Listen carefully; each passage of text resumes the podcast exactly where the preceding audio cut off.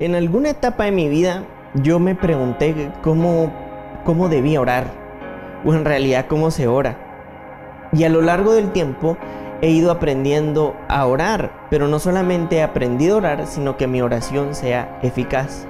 La Biblia dice que la oración del justo es eficaz y esta oración eficaz es la que puede mucho.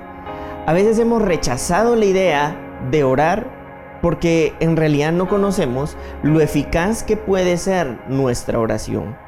Entonces hemos convertido la oración en una rutina o en algo verdaderamente cansado que solamente refleja nuestras frustraciones, nuestros enojos y lo hacemos de una manera en la que estamos rogándole a Dios porque no hemos entendido quién es Él. Hay un momento en el que los discípulos le preguntan esto a Jesús. Pero también hay un momento donde Jesús le enseña a sus discípulos cómo se debe orar. Y Jesús nos enseña que para poder tener una oración eficiente debemos saber y conocer al Padre. Cuando tú conoces al Padre te empieza a ser revelada tu identidad.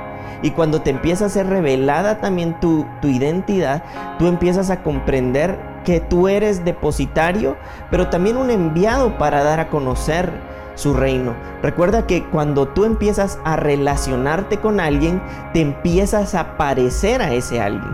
Entonces cuando tú te empiezas a parecer a ese alguien a través de la oración, empiezas a tener una semejanza cada vez más, más palpable de quién es Dios.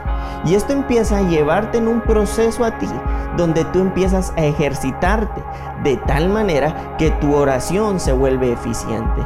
Recuerda que si tú hoy en día me dices o podrías decirme, bueno, yo nunca he orado, es más, ni siquiera conozco al Señor, uno de los primeros pasos, llamémosle así, que tú debes dar es disponer tu vida para conocer al Padre, que Él te sea revelado y que entonces a través de, de su espíritu pueda Él guiarte de tal manera que tu oración sea eficiente.